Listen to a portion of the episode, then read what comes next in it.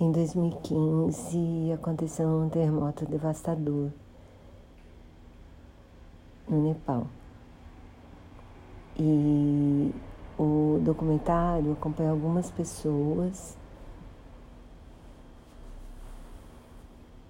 que estavam no Nepal ou moravam no Nepal. Então tem gente que está no Everest para escalar. No campo de base a tragédia foi horrível, morreu um monte de gente. Mas uma parte dos alpinistas já tinha começado a escalada. E eles estavam no campo 1. E no campo 1 não aconteceu nada. Só que eles não tinham como voltar, porque o caminho de ida do, do campo de base para o campo 1 tinha sido destruído. E tem o dono de um hotel que chegou em Katmandu, a capital, sem nada, e conseguiu ser dono de um hotel, construiu uma família, tinha pessoas que.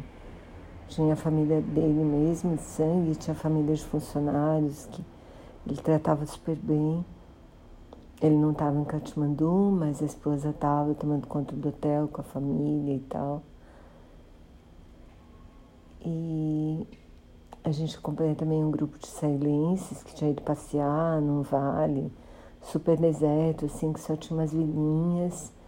Então a gente acompanha lá alguns israelenses, alguns outros turistas e alguns nepaleses também. E E é isso, assim, né? Eu tinha ouvido falar muito mais do terremoto por causa dos alpinistas do que pelo que tinha acontecido com muita gente, assim, tipo, milhares de pessoas morreram, milhões de pessoas perderam as casas. E, e a gente começa a acompanhar essas pessoas um pouco antes do terremoto, tipo três, quatro dias antes alguns com filmagem, tudo de antes, por exemplo, os alpinistas, né? Tinham isso registrado. Tem uma moça que é iraniana e descobriu que o sonho dela era escalar, a primeira escalada dela de uma montanha imensa, né? Assim, de mais de 8 mil metros. E ela estava super empolgada e depois ela fica lá presa no campo 1, não sabe como que vai ser. Né? Tem o dono do hotel chegando em Katmandu no desastre completo, assim. Com o hotel dele em ruínas e sem saber onde está a família.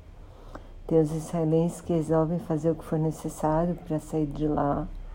E um deles dá um vexame, um absurdo, assim. Um absurdo, um absurdo. Assim. Imagina, ele rouba o tesouro de uma. De um, ele acha um tesouro numa das vilas que estava completamente arrasada, ele chegou lá para conseguir comida para quem para quem estava um pouquinho antes, que não tinha, que estavam para os sobreviventes, que era um grupo tanto de nepaleses quanto de estrangeiros. Aí ele vê aquela caixa lá, arromba a caixa, pega o dinheiro.